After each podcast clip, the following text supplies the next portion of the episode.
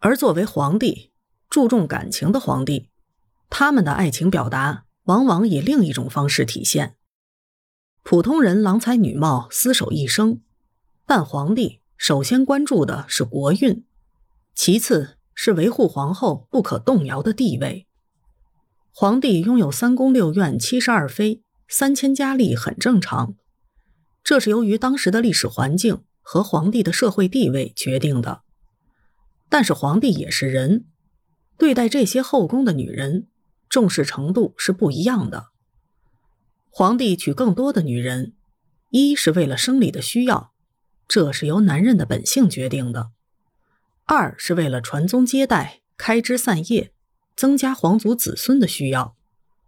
普通的嫔妃由于色艺超重，受到皇帝的宠爱，但可能只限于性；而皇帝对于皇后的感情，则是永恒的精神寄托。李世民对于长孙皇后的感情，从长孙皇后去世后的表现可见一斑。李世民把长孙皇后视为佳偶良佐。长孙皇后去世后，入葬元宫。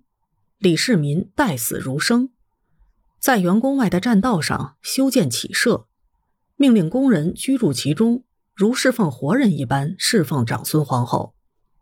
他还在宫中建起了层观，以便于眺望昭陵，因此产生了一个“望陵毁观”的成语。李世民虽有众多的后宫佳丽，但对长孙皇后的感情却久久不能忘怀，用情之深，令人深为感叹。朱元璋对于马皇后的感情丝毫不逊色于李世民对于长孙皇后。马皇后去世后，朱元璋下令终身不再立后。朱棣对待徐皇后超过乃父，不但终身不再立后，而且将徐皇后的陵墓的规格修的超过了部分帝王。俗话说“伴君如伴虎”，但不管是李世民、朱元璋还是朱棣，却对于皇后。丝毫没有虎威，有的只是柔肠。没有哪个美丽的妃子在这些皇后生前威胁到他们的地位。谈起帝王的爱情，不能不提一下唐玄宗。他对于杨贵妃宠爱有加，没有他便寝食不安，似乎可以说是深情了。但唐玄宗也是后宫女人最多的皇帝之一。根据一份资料表明，他的后宫佳丽多达四万之众。这么多的女人陪护，说他只爱杨贵妃一个，任谁谁都不信。帝王的爱情其实是世界上最矛盾的感情。一方面，不管是唐玄宗还是汉武帝、唐太宗、明太祖、明成祖等大帝，他们确实是爱他们的皇后的。但另一方面，他们又拿出一部分精力用于与其他嫔妃生育子女。